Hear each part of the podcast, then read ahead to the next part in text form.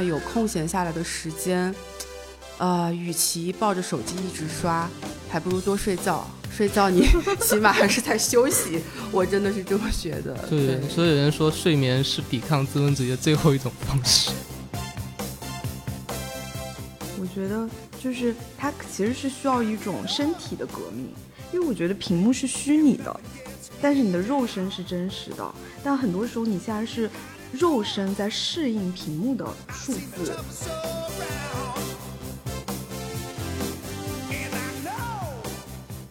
对，我觉得就是保卫我们的生活。对，真的，哎，真的是是保卫我们。其实是的，就我们的生活的时间，睡觉，对吧？工作，那还剩下最后一点点时间，我们要是成了他们免费的数字劳工的话，对不对？实际上是没有主体性的一种。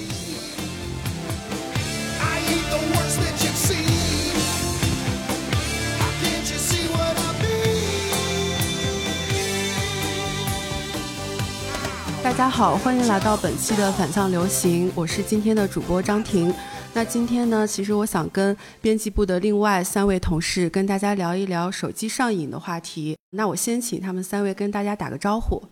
大家好，我是徐跃东。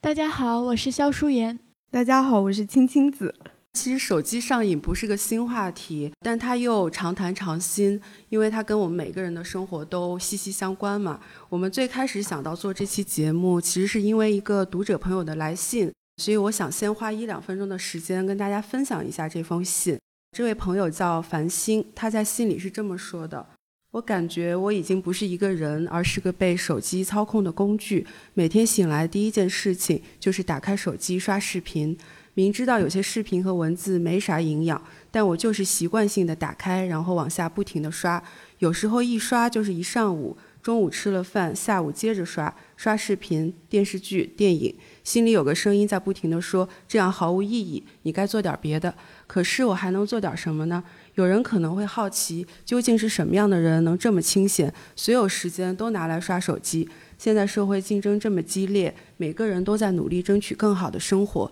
考编、考公务员，为了好的工作而努力。而我怎么可以这么无所事事，每天悠闲地刷手机？富二代吗？呵呵，我家祖祖辈辈都是农民，算起来我应该是穷恩代了吧？既然这么穷，怎么还有时间无聊到刷手机呢？没错，我现在是个啃老族，是个只知道吃睡，什么也不管，什么也不想做的赤裸裸的懒人。我不知道自己该干什么，又能干什么，我彻底散了。这一晃竟到了而立之年。我曾经不是这样的，父母不可置信的眼神以及恨铁不成钢的感慨，让我更加确信。我原本是只青蛙，却妄想做展翅翱翔的雄鹰。曾经我还愤怒彷徨，努力挣扎，但后来我连一点情绪和想法都没有了。每天就抱着手机待一天，有人也许会建议说放下手机出门走走，海阔天空。我出去过，我也工作过，但我依旧觉得空虚。我不知道我来这世上是干嘛的，我太迷茫了，对生活真的没有一点想法。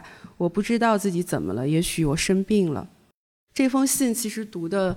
心有戚戚焉。其实繁星信里讲到的问题不光是手机上瘾，可能有更深层次的问题，比如他还提到。呃迷茫、空虚、无意义。我们之后也会做一期关于对抗无意义和虚无的讨论，呃，感兴趣的朋友可以期待一下。但我们今天还是聚焦在繁星的症状上，就是手机的过度使用。我相信这个问题肯定不止困扰他一个人。我想先问问大家，就是你们使用手机的习惯怎么样？是否存在手机上瘾的问题？我先来讲讲吧。就其实聊这个问题还挺不好意思的，因为在做这一期准备之前，我就进行了一场深度的自我剖析和反省。我觉得好像反而是工作越忙、压力越大的时候，我越想逃避那种焦虑和压力，我就会寻求手机。而每一天早上起来。第一件事情肯定也是刷手机，睡前最后一件事情也是刷手机。嗯，在 iPhone 手机更新换代的时候，我曾经在朋友圈看到一个发问，说为什么我的手机可以计算我的睡眠时间，我没有佩戴任何的设备，那它是怎样知道我处于睡眠状态的？后来我想了一想，明白了。它只要计算我早上的开机、打开屏幕的时间，以及晚上最后一刻关机、关上屏幕的时间，一减就是我的睡眠时间。那这就是现代人对手机的依赖。至于我的手机使用习惯，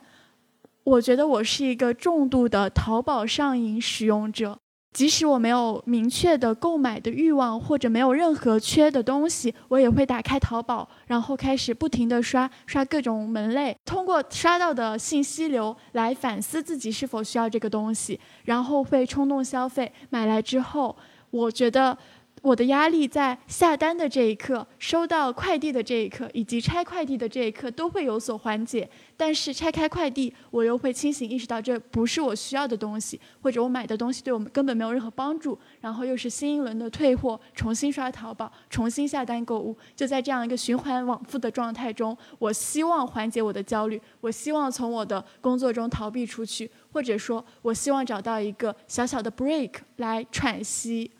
那青青子呢？就是因为大家都是记者嘛，在座各位都是记者，然后其实根本离不开手机。然后当我去回顾我使用手机的场景，我觉得大部分就是如果可以被称为上瘾，其实是在工作场景里面的一个上瘾。然后比如说我每天必刷的一些 app 有类似于公众号，你们肯定也都刷嘛，微博。然后豆瓣，然后我也会订阅一些 newsletter，然后当我把这些列出来的时候，我就觉得其实，在工作场景里面，其实我是对信息流去做了一个，就是相当于有筛选的这种信息流，我是对这个信息流有一定的上瘾。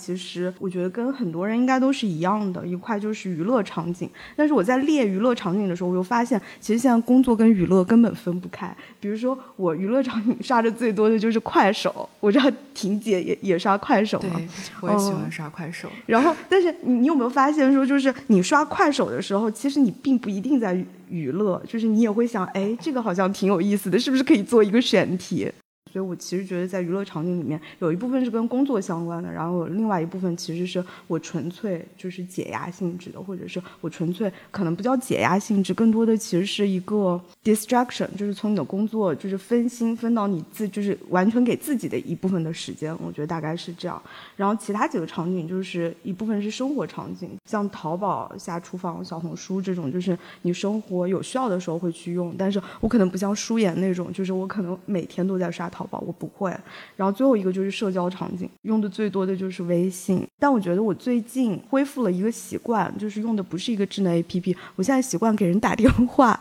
就是如果我要跟朋友，我会问他我能不能给你打个电话，因为我觉得打电话他的那个社交的那个在场感，跟你在微信上你给他发一句或者你通过微信聊天是完全不一样的。嗯，所以我自己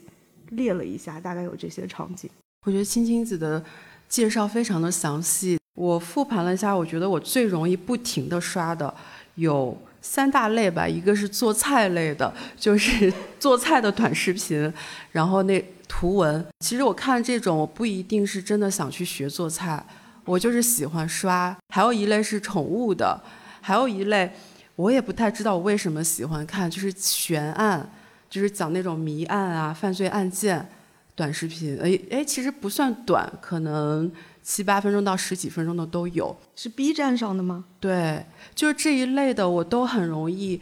过度性的去刷。然后我的你说的过度是一次性刷多久，或者一天有多长时间在上面才算过度？对我来说，连续一个小时以上，我就会觉得不太舒舒服了。然后我有一个情况是跟舒颜差不多的，就是我最常过度使用的状况，也通常发生在。工作非常累的时候，非常劳累，我就会很容易有这种报复性的娱乐。如果我是有很完整的节假日或者周末，我知道这整天的时间都是休息的，其实我反倒不容易呃一直盯着手机或过度使用。不知道我是不是上瘾？我不我不知道它那个定义怎么样。我查了一下那个屏幕使用时间，我一。我一天大概是用三个小时左右，我不知道是少还是少。那你算很少的。但我我查了一个数据，他们说超过每天超过一小时都算上瘾。但是我们使用手机应该有很多是在工作的状态嘛？对，所以其实我经常是五六个小时，我也是，我基本上都是六个小时，六个小时以上。我是六个小时。就是我很好奇，就是如果你不用手机的话，那你在用电脑嘛？因为我觉得这两个有时候是同一个东西。哦，对，是可能就是用电脑，所以它可能是设备不一样，但其实嗯，都是电子设备上瘾。对，那那肯定是离不开屏幕了。对，这个时代屏幕上瘾，屏幕是离不开了。对，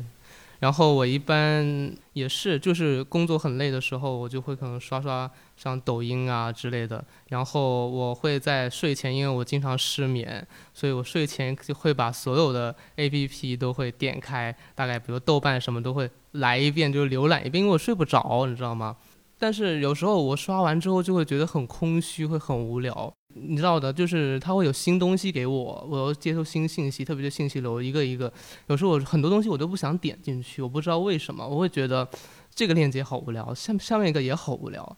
特别是刷完一遍之后，然后我就放下手机准备睡觉，但我还是睡不着，我又拿起手机。然后再点开，然后一看还是这些东西，但我我就很想去做些什么，很想去点些什么，想去看些什么，但我不知道看什么，我就会有这个很奇怪的这种焦虑感和这种对，但我强迫的我要我没事干的时候，我就得拿着手机要看着屏幕不知道做什么，但我的理性就会告诉我，或者我可能就没有接收到任何的刺激，多巴胺就就就没有给我这种。反馈，我不知道是不是某种抑郁的倾向还是什么的。特别是抖音上，其实我比较爱看一些猫啊这样的一些视频，还是虎扑啊？啊，虎扑上我也爱看猫，其实就是解压嘛，就是工作的时候解压嘛。但是看多了之后，可能就是那个兴趣感就没有那么容易满足了。是不是因为它有点像变成了一种刻板行为，然后你是下意识的就重复这个动作，但其实它的内容对你来说已经完全不起作用了，只是你强迫性的去不断的重复同一个刷手机的这个手指滑动的动作。对对对，有时候我觉得我就属于这种类似麻木的那种 状态，特别是我看朋友圈，我要看的话，就真的我是要一定要刷完的，就这样刷刷刷刷刷刷，我觉得是某一种强迫症吧。要是我要是我不选择刷的话，我就不会打开朋友圈。我可能这两天我就不看朋友圈了，就是这样。有红点什么的，我是很焦虑的一个人。如果告诉自己有意识的不要看朋友圈，那这是可以控制的吗？我觉得是可以控制，但是我一看一项点开了，我就一定要把 它刷完。对，不知道是不是这种强迫症。我觉得岳冬其实说到了上瘾行为里面一个很重要的面向，就是为什么说到上瘾，大家总觉得这是一个需要克服的事情，就是因为。上瘾不代表你是快乐的，就是你很多时候即使在刷手机，但其实你得到的不一定是快乐和愉悦。我觉得手机它比较特殊的地方在于，它可以分为两种上瘾，一个是我们刷手机的这个行为本身可能是机械的，就像岳东刚才提到，他会不断的刷或者不断的在失眠的夜晚一次一次的拿起手机，这个行为我觉得本身就是很有强迫性质的，就是有上瘾性的。另一个是，嗯，像跟烟酒或者毒品这一类上瘾不一样的地方在于，手机它还有一个内容的上瘾。比如说，我们刷短视频上瘾，或者是我们刷微博上瘾，或者我刷淘宝上瘾，它其实是有一个内容分类的。它之所以能吸引我们，它是有自己的一套机制的。就比如说信息流，比如说它根据我们的兴趣爱好不断的精准推送，它。有种种的机制，反复的加强了我们对它上瘾的可能性，而我们确实也在各种层面上很容易被这种信息流或者新信息绑架，然后它会形成一个在手机之外的对我们的那种胁迫性也好，或者焦虑感也好，仿佛我不刷手机就。跟时代脱节，我不看微博热搜，我就没有跟别人有任何共同话题，仿佛我的世界就跟别人脱离了。这种内容上瘾，我觉得比机械的行为还更可怕一些，因为很多时候我们以为自己，嗯，好像乐在其中，或者这是无法摆脱的，但事实上可能不是这样。我其实之前看就是一些关于上瘾的一些文章，或者是一些书，就是奥尔特那个欲罢不能那本，其实就是在讲这个嘛。它其实里面有讲到一点还挺有意思，因为上瘾其实就像刚才舒言有提到，它其实分为两大类，一类是行为上瘾，一类是药物上瘾。然后但是很有意思的一点，其实就是你行为上瘾的那个生理机制。与药物上瘾其实是一样的，就是说，当你沉迷电子游戏的时候，你的大脑看起来和吸食海洛因的那些上瘾患者，他的大脑是一样的，就是你们在分泌同样亮度的这种多巴胺。哦，我觉得这个还挺有意思的。但我觉得，就是呃，手机上瘾的很大一部分，它可能真的不会刺激我们分泌多巴胺。这就是为什么有时候觉得我们刷手机也并不快乐，它没有给我们带来那种。上瘾的爽感或者那种很畅快的感觉，反而会让我们越发的焦虑或者是烦躁。所以我觉得舒言说的那种是被动型的上瘾嘛，就是你你很很多时候其实是那种被被动型的上瘾，包括比如说你现在很多平台或者是 App 上面的那个设计，它就是为了让你上瘾的。我记得在那个奥尔特那本书里面，他其实也有说过，就是在数字时代的这种就是互联网环境也好，氛围也好，它其实是比人类历史上任何一个时代都更叫人上瘾的。比如说，你以前你可能对海洛因上瘾，你可能对大麻上瘾，甚至你对酒精或者烟上瘾，它其实就是有一部分是普通人可能接触不到的，比如说是大麻。但是今天，你比如说互联网是一个人人，你可能只要有一根网线，你都可以接触到的。所以就是这个上瘾的数量可能跟以前相比是非常巨大的。然后它里面用了一个比喻，就是说同一片水域里。到处都是诱饵，就是让你上瘾的诱饵。嗯，那这两天有个新闻很热，就是某明星他的片酬达到一点六亿，然后热心网友就帮忙计算了一下，计算出他的日薪是高达两百零八万的。那这个数字让打工人们都很扎心。我其实看到很多网友开始讨论，就是在这个明星的天价的片酬里面。呃，一个个不停刷手机的普通的用户贡献了多少？就是很多人白天里面在公司里面打工做社畜，啊，晚上业余时间就抱着手机刷刷刷。那大家的注意力都换算成了流量，然后助推一个个平台、明星、网红的崛起。但一个个普通的手机用户得到的是什么？就是一些转瞬即逝的快感，然后以及越来越长久的麻木。所以其实我是有看到很多人会觉得他们在表达自己有一种被收割的感觉。上世纪九十年代，美国的一个地缘政治学者布热津斯基，他有这个“奶嘴乐”的提法。顾名思义，就是说当这个婴儿啼哭的时候，呃，给他塞一个奶嘴，然后他就不哭不闹了，就觉得得到了安抚，即使他。并没有真的喝到牛奶或者得到有营养的东西。那我们在手机上面临的诱惑很多，其实都是这一类的奶嘴乐事的安慰剂。就这个，所以还是很需要去警惕的。对，刚才张婷说到那个奶嘴乐，其实我我看到有一些学者的说法，就是我们今天做的大量的这种刷手机的行为，它其实也是一种特殊的这种数字劳动，而且这种特殊的数字劳动可能并不是在互联网的这个环境里面才产生的，可能在广播和电视那种大众媒体的时代就已经出现了。我记得就是兰江，就是也是一个媒介学者，他在海螺社区里面其实有发过一篇文章，叫做《数字时代对资本主义的三种思考》，它里面援引了一个应该是一九五一年的一篇文章，叫做《广播和电视中的消费问题》，然后他提出了为什么免费的广播和电视会成为商品，他就说在一般人看来，听众和观众是享受的主体，他们从事的是消遣而不是劳动，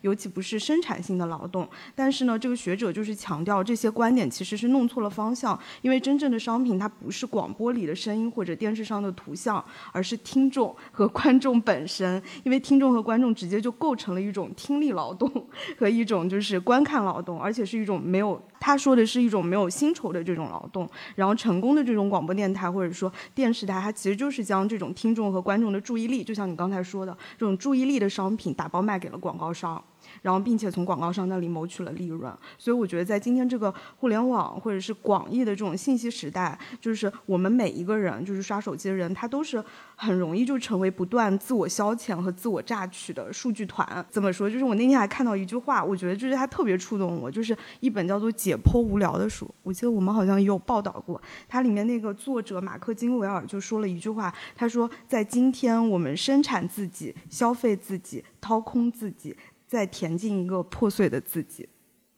我觉得就是还挺扎心的。我觉得他也很好的解释了刚才说为什么我们今天很多上瘾的这些刷手机的习惯，它看上去像是一个我们消遣或者享乐的一个用途，但其实我们没有注意到，我们其实也是在从事一种特殊的数字劳动。对，所以有一句话就是说，假如你。用的产品是免费的，那就是你就是产品。对，因为你就是没有免费的商品，没有免费的交易。换种说法就是，免费的就是最贵的，因为它的代价是你自己，而且你自己还意识不到，你自己其实就是那个代价。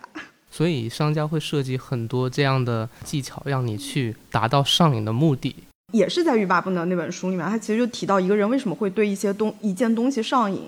嗯，他举的例子其实就是类似于你，比如说有游戏里面你有两百零八关需要通过，看上去就是嗯有点不可及，这是一种。然后第二种机制就是无法抵挡且无法预知的积极反馈。其实信息流就是这样子的。就你们刷短视频的时候，因为你永远不知道下一秒那个短视频会给你就是推送什么样的内容，所以它其实是你一直在享受的。就虽然可能越东会觉得说这个行为本身它是一件非常无聊或者是一件有点消极的事情，但是你默默心里其实也是在期待它能够给你带来一个让你对它有一种期待，然后它又满足了你那种期待，或者稍微的超出你的预期，就在这种奇妙的平衡感之间，你仿佛就被满足了。对，只是刚好它可能。就是比如说你上的这个平台，我自己觉得就是它那个算法没有特别的完善，没有推荐到你真的就是特别上瘾的东西。赌博，嗯，就是你不知道下一个你会不会赢，但是没准赢了呢，就，有这种其实是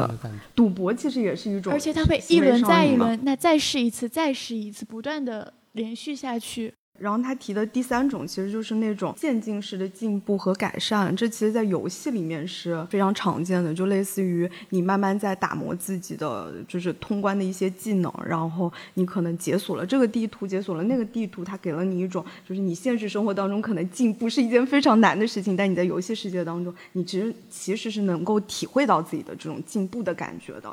可能很多朋友都看过的那个纪录片《监控资本主义》，它里面就是提到说，你要戒除刷手机，光靠，呃，自律是不够的，因为你要知道，每个科技公司、每个平台后面都意味着有上千人。在努力的想尽一切办法去打破你的自律，诱使你手机上瘾，所以这也是为什么戒除这种奶嘴乐式的安慰剂这么难。就有时候自由其实是一件很沉重的事情，如果你要完全的去对抗这种投喂、这种诱惑，完全依靠自己的自由意志或自律去做选择，那跟你去做这种选择、去承担自由选择的代价相比。呃，可能逃避自由总是更简便的一个选择。这是我会觉得为什么即使我们知道了这种机制之后，还是很难完全的戒除对手机的依赖和过度使用的一个原因。但是不管怎么说，就还是真的要意识到我们的注意力是非常非常宝贵的。那有空闲下来的时间，呃，与其抱着手机一直刷。还不如多睡觉，睡觉你 起码还是在休息。我真的是这么觉得。所以，所以有人说睡眠是抵抗资本主义的最后一种方式。还真的 是的，是的。对，很多时候那个刷手机反而就是压缩了我们的睡眠时间，然后我们再给平台、科技公司打工。但我有时候会觉得，明明我意识到了我对手机上瘾，我也知道怎样去对抗它，我只要把这些 app 卸载掉就好。但我也会想。为什么我一定要去对抗它？因为卸载了淘宝，卸载了游戏之后，那我还剩下什么呢？奶茶。就其实是一个挺可怜的话题，就是我们也有很多想去干的事情，我也想去见朋友，我也想去旅行，我也有很多自己的计划。但是在我触及那些计划的时候，它需要我迈出一百步，而手机就在我指手可得的地方。所以我就会习惯性的拿起手机。最近微博上有一个热搜，大概是一个韩国的教授，他就是讲到，当人们住在蜂巢一样的旅馆里面，他就完全没有机会去进行线下生活了。他没有办法去做饭，他没有办法去养宠物，他没有办法跟朋友见面。那他所唯一能获得的休闲就是刷手机，只能把注意力去转上线上空间。我当时看到这个结论的时候，我知道这个完全没有办法。解释所有我们沉迷手机的原因，但是它戳中了我，也戳中了很多的网友，因为这是真实体会。当我们在狭小的出租屋里面的时候，我们能允许被干的线下生活已经很少了。哪怕读书，哪怕做饭喝茶，我至少需要一个书架，或者至少需要一张书桌。而当房间里只容得下一张床的时候，我只能躺在床上刷手机。就它是一种。逃避现实的方式也是一个出口，所以我觉得，如果真的我下定决心去戒掉手机的话，那我只能寻求更丰富的、更充实的线下生活，而那个是成本更高或者是难度更大的。其实刚才舒言说的那个，就是让我想到一本书，叫做《上瘾时代》。就是我对，因为我对上瘾这件事情其实还挺就是关注的，因为我觉得就是这个时代，就是什么东西都可能让你上瘾嘛。然后它里面其实有讲到，这本书现在还没有简体版本，它现在有的是一个台版吧。这本书的名字叫做《成瘾的年代：坏习惯如何变成大生意》。然后呢，它里面其实就讲了，就是比如说像互联网产品上瘾的背后，它其实是有五驾马车的。然后这五驾马车分别其实就是英文叫做 accessibility，就是你是可以随时接入的；然后 affordability，就是你是可以负担的；然后 advertising，它是就是可以被传播的，它是广义的那种广告；然后呃，anonymity 就是你在上面是没有名字的，匿名的。然后还有一个叫做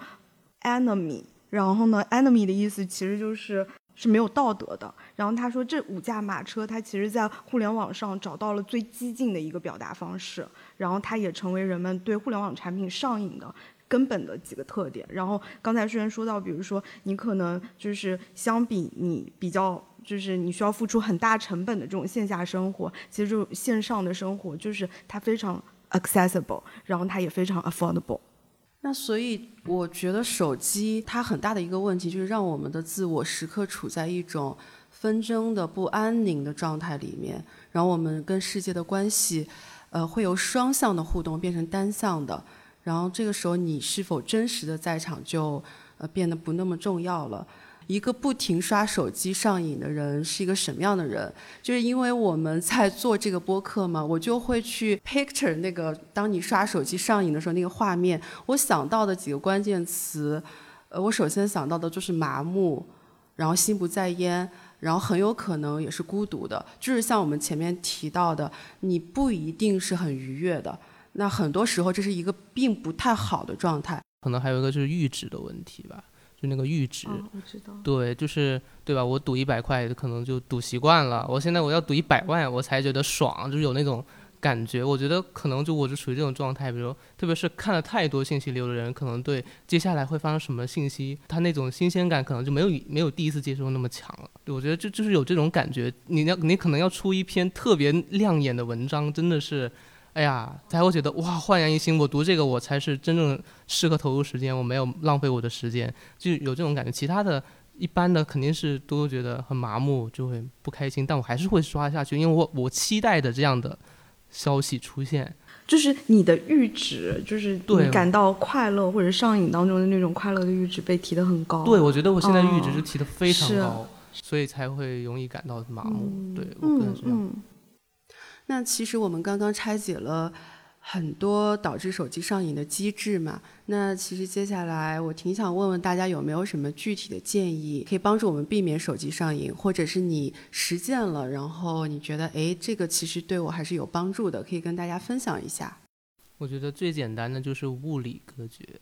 类似于关禁闭。就是我小时候也是玩玩电脑游戏玩的比较凶。然后呢，就是我爸妈怎么样设置密密码，我都能解开，没有用的。但是把我送到学校去住校了，因为有物理距离，我没法跑回家玩玩玩电脑，对吧？没法在学校里面玩电脑，对吧？那就就就断，就像你关进戒毒所里一样。现在不是很流行那个啊，很多白领就就说去禅修嘛，就是说你在里面不能用手机五六天，然后你就每天就打打坐、扫扫院子，然后跟大家聊聊天什么的。有人就说你就花大价钱去关禁闭，但其实我觉得它效果就是物理隔绝的这个效果，能让你戒断生活中的很多这种带来烦躁的东西。对对对，我觉得物理是最简单也最有效的一个方法。比如说你睡觉的时候想不玩手机，我觉得就是你最好床头没有插座，然后你插在别的地方你就够不着。我觉得这是最简单的一个方法。对。对，我都觉得不需要去禅修或者是住校那样的远离手机。我只要坐在房间的一角，打开电脑工作或者打开一本书阅读，把手机扔到离我最远的那个房间的角落，我就不会去想着它，我就可以安心看书。而且另一个方式，我觉得在手机出现，尤其是在智能手机出现之后，很多人会预言，比如说 Kindle 或者是 MP3 或者是手表。电子表这样的设备会消失，因为手机可以完全替代它们的所有功能。但事实上，这些设备却一直在，而且还。一直有人购买，那我觉得一个原因就是因为手机会分散我们更多的注意力，会让我们更多线思考。但是一个 Kindle 或者是 MP3 或者一个简单的音乐软件，它可以把它的功能降到最低，从而使我们强制性的摆脱部分的手机的吸引力。就 Kindle 它不能上网，它不能登微信，所以我们才可以简简单单的用它看书，或者我出去散步的时候只用 MP3 听音乐，这样我就不会想玩游戏。呃，我们仿佛需要电子设备的功能降到最单一，才能摆脱对于手机的这种成瘾性质的依赖。我其实跟岳东和舒言的方法有点不太一样，我觉得你你俩都有一点点就是倒逼式的那种就是戒断，但是我自己是觉得就是倒逼的都是一时的，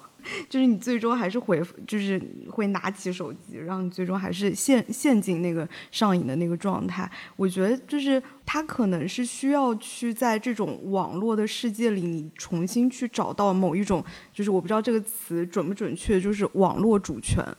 就我觉得很多时候，其实是你你丧失了这种网络的主权，你被这些设计的按钮也好，你被这些经过精心推送的这种就是算法也好所绑架了，然后你自身的主体性在里面其实也消失掉了。所以我觉得它有点像福柯所说的，你要去重塑一种新的那种自我技术。可能我的一个方法是我如何去戒断这种就是刷手机给我带来的快乐，我如何去找到一种替代性的一个快乐的方法。然后我给自己的一些方法是，比如说散步，但是其实我散步每次都是会给自己一个目标的，就是给自己一个游戏，我不会把散步变得很无聊，我会类似于这其实也是我在豆瓣小组上找到的一个方法，就是你每次出门前跟自己说，我今天要遇到五个穿红色衣服的人。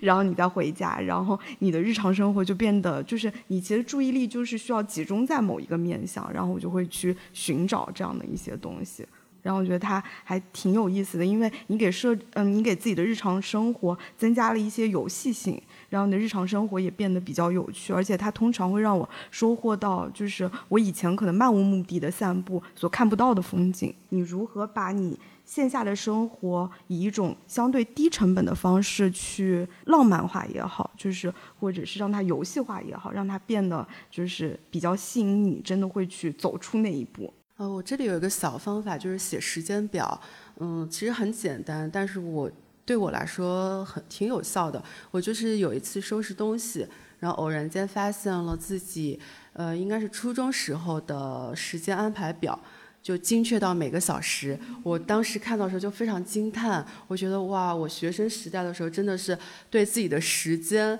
是把控的非常非常严格的，然后我就受到自己小时候的呃启发，我就重新拾起了这个习惯，呃，我就会把时间分成上午、下午、晚上，然后记录一下自己每个小时的活动。当你就是白纸黑字写下来的时候，你就会发现自己一天当中其实有很多时间是虚度的，然后浪费的，有很多黑洞时间。然后我就会去想那些黑洞时间，我到底在干嘛？就是东晃晃西晃晃就没了。其实很多时候我去复盘的时候，就会发现漫无目的的刷手机，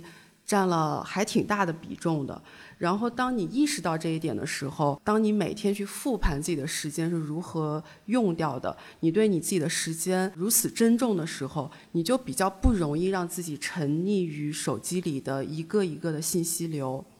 嗯，然后还有一个办法呢，就是刚才青青子也聊到的，用一种更积极、更强烈的快感来代替刷手机的快感。然后你单纯依靠意志力说我不去刷手机，很多时候。嗯，不太靠谱。然后，对，但是如果你一旦找到更持久、更深层次的快感，那个刷手机的快感，它会自动对你失去吸引力。刚才我忘记是谁提到说那个。打坐还是禅修，我就想起来，其实我有听一个禅修的朋友说过，他说他体验了打坐冥想的快乐之后，那些什么吃吃喝喝呀，或者刷搞笑视频这种事情，对他就不构成什么诱惑了，因为他真的在那些事情里可能就几乎感觉不到快感，甚至他会觉得不舒服，就是很吵闹。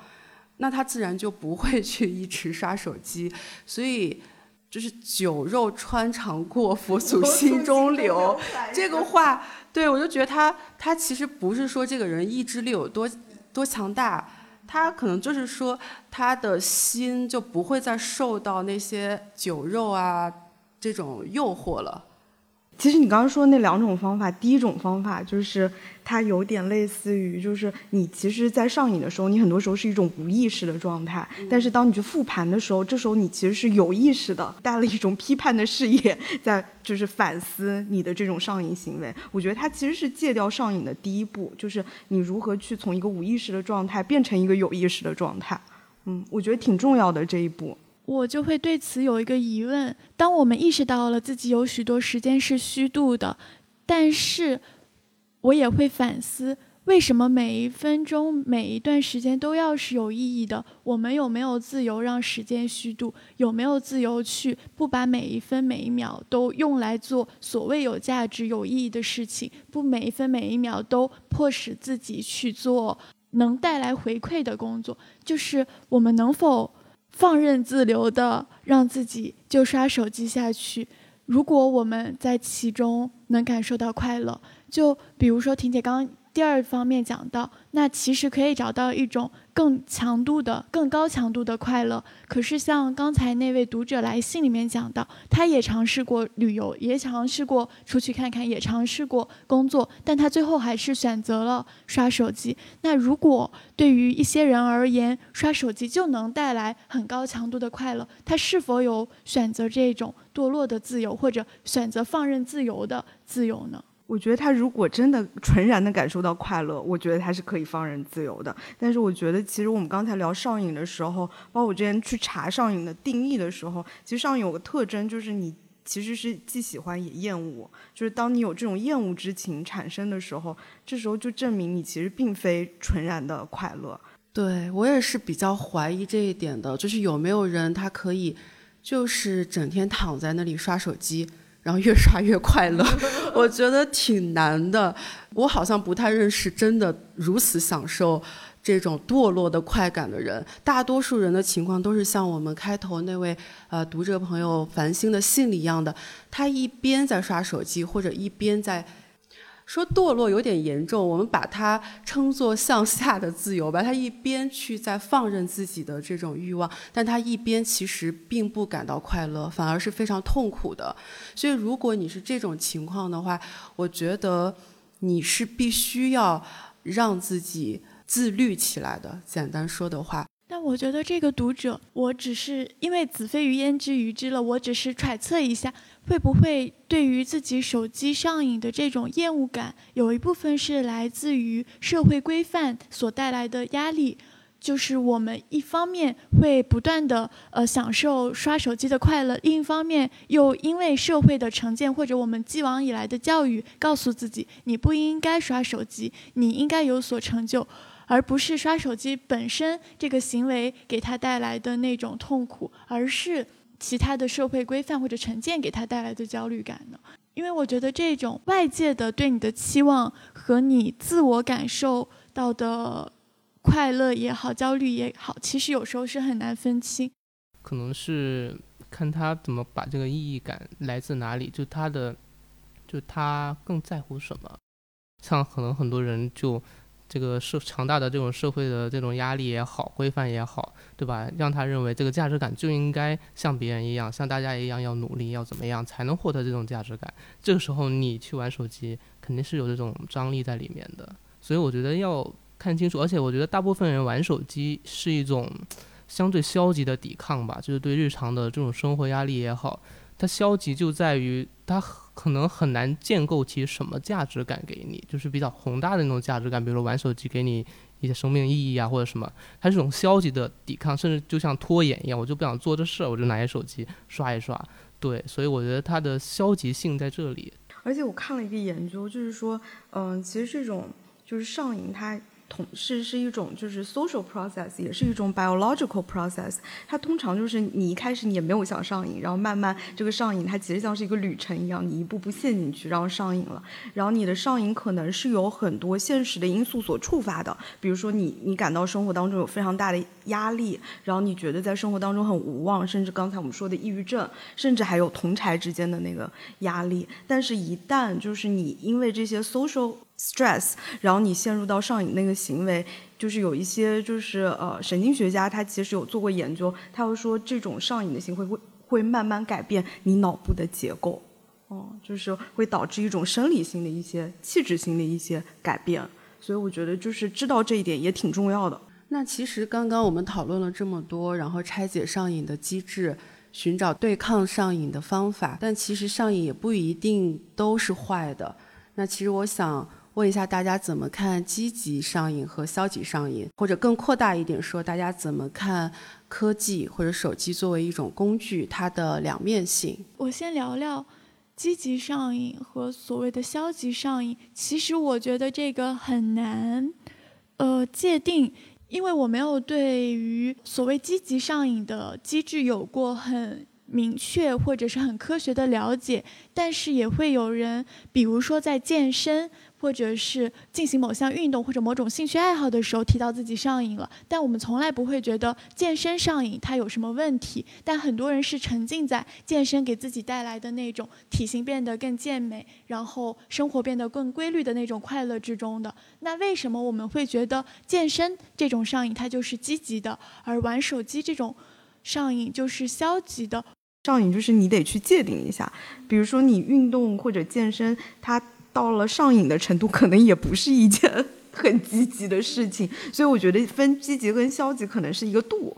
觉得它是一个怎么说一个光谱吧，就是你超过了某一个界限。更科学的说法应该是轻度上瘾和重度上瘾吗？就是刷手机这件事情不只是有负面的影响，在我自己使用手机的过程里面，其实我觉得也有一些正向的反馈，也真的能够带来。比如说知识上的也好，还是体验上的快乐，其实也都有。其实我不同意说，比如说看书一定就比手机要更有意义。有很多书可能也很烂。我觉得是这样，就是抛开手机上瘾不谈，就不谈上瘾这件事情。手机本身作为工具，那它是否是中立的，或者它是否能产生正面的价值？我觉得绝对是能的。就手机，它仿佛是一种。嗯，感官或者是呃气质的延伸吧，它其实是能在很大程度上扩展了我们的工作能力也好，行为能力也好，并且降低了我们的生活的不确定性，并且呃加强了我们获取信息的能力的。就是我最早对于互联网也好，手机也好，产生一个非常奇妙的感受。是因为在我小学的时候，当时大家会觉得你沉迷电脑或者沉迷网络、沉迷手机是非常不良的行为，所有人都在宣扬着这样的一个观点。但当时我的一位远房的姑姑，她是一位聋哑人。但是她借助手机就可以从事很多的工作，她可以跟人顺畅的交流，并且有一份自己的事业。因为互联网可以使他跨越聋以及哑这样的先天的缺陷，手机成为了他的嘴巴和他的耳朵，使他能够拥有自己的人生和自己的成就。所以我当时第一次感受到手机它是有一个嗯非常正向的延展性的一个功能的。就是你在做这件事的时候，你是有没有自己主体性的？你是知不知道你用这个东西，你是为了能够获得一些什么东西？比如说，我们经常就去各种去消解、去解构，我们对吧？消极抵抗，我们就玩玩手机，拖拖拖延一下工作。那这个行为来说，那可能没有什么建设性。比如说，你就阅读，它能够给自己真正的有一定某种价值感也好，它不一定是很长久、很宏大那种价值感，它就是能给自己某种意义感。我觉得这种就是。所谓的积极的，就是有意义的，他在不停的建构自己的主体性，或者是有一点像主动上瘾或被动上瘾，就是比如说像健身、工作或者看书，它都是很主观性的。我知道，并且我愿意，我非常的主动去有我的主体性在里面，去持续的长时间的做这一件事情。对，我觉得这个还挺。呃 make sense 的，就是你自己的主动性体现在哪里？对，就是福柯一直在解构，所以到最后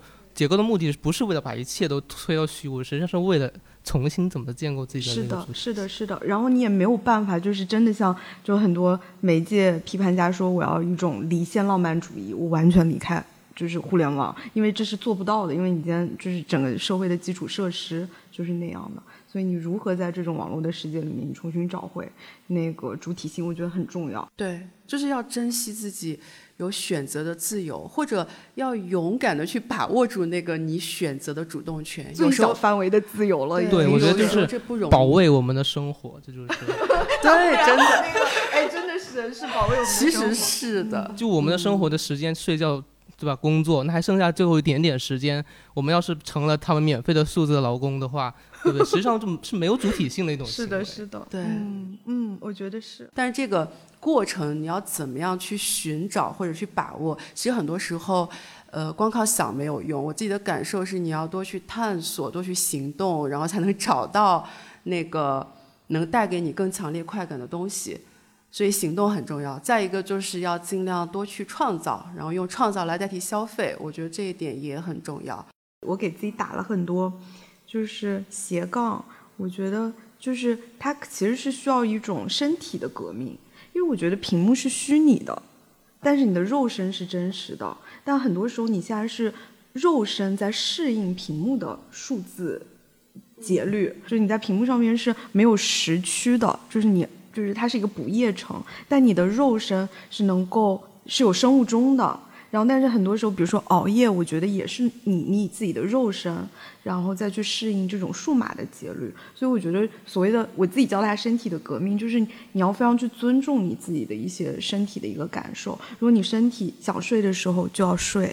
然后我我觉得这个挺重要的。包括我其实觉得刚刚聊到的那个瑜伽也好，运动也好，它其实是恢复人对自己的身体的某一种感知。哦，因为你长时间刷屏幕，其实我觉得你的感官是麻木的，就你都感受不到你自己的身体，你甚至有时候感受不到饿，哦，你的身体整体就是消失在屏幕当中了。就是我觉得可能对于一些网络成瘾者来说，他们已经觉得不仅是不尊重身体，反而会觉得身体是自己的负担。所谓的吃喝拉撒，如果全都没有，反而会让他完全的进入网络的精神世界，而摆脱身体的束缚，他反而会觉得更快乐。其实有的时候，某些人在网络里寻找的就是那种超越身体束缚的那种自由感，就你不需要受限于你的身体啊，然后或者你体力的呃极限。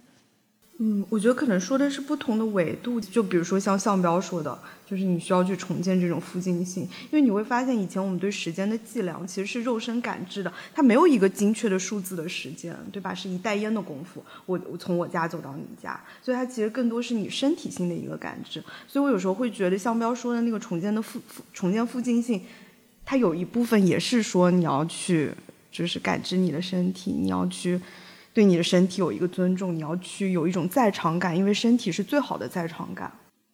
但我有时候会觉得挺残酷的，因为不是每一个人都有一个健全的躯体去感知这个世界，就是因为我们可能是默认了线下世界就是美好的，或者它就是一个健全的，但就是有的人只有在线上，他才能找到一个完整的、丰富的世界。我觉得王琴的意思就是附近消失了，其实正因为我们。这个互联网时代，所以我们本身原先生活的千百年来生活这种附近，我们人与人的连接、现实这种现实感消失了。实际上是这个时代急需去找回来的。实际上是在是某种不那么自然的东西，或者说屏幕可能改变了我们的身体，改变了我们的，甚至有可能改变我们生理结构。对，所以这个东西的未来的影响也是不可知的嘛。对吧？意思是说，不是说线上不就不好了，而是要找回这种感觉，这种感觉去现在去重新提倡这种感觉也是很重要，重建我们的当这个附近，去寻找一些意义，比如说线下更多线下的聚会啊，更多线下的这个见面的交流啊，对不对？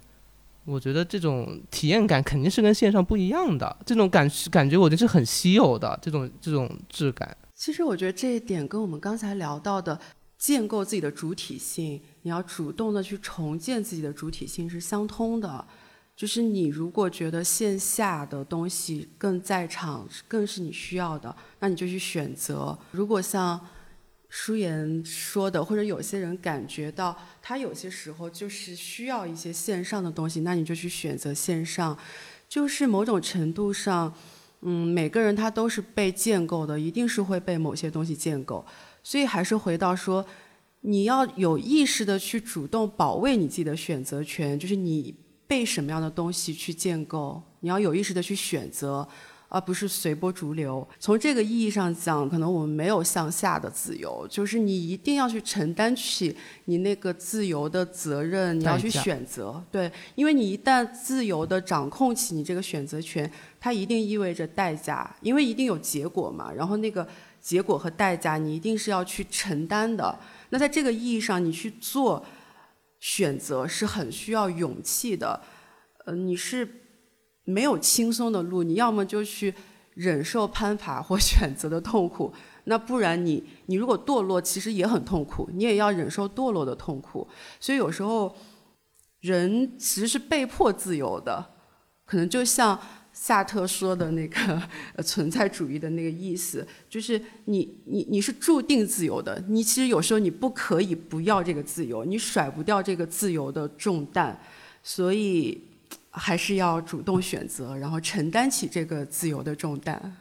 其实是就是嗯，为什么大家就是我说一点比较接地气的，就是就不是哲学意义上的，就是刚才其实张婷启发了我，就是很多因。大家沉迷线上生活，其实是因为线上没有成本，就是你没有什么负担，你又可以匿名，你又可以不去复处理，比如说现实生活你在社交过程当中那么多的复杂性和不确定性，嗯，所以当你真的想要去构建自己主体性，当你真的想要去摆脱这种上瘾的，而且是让你不舒服的这种上瘾的状态的时候，你就必须去承担就是那部分的代价，你必须去，而且有时候你其实是需要去允许自己失败的。就比如说我在线下我很喜欢一个人，然后我想跟他去交朋友，但是他拒绝了我，那这是非常有可能的，你是需要去承担那个代价的。那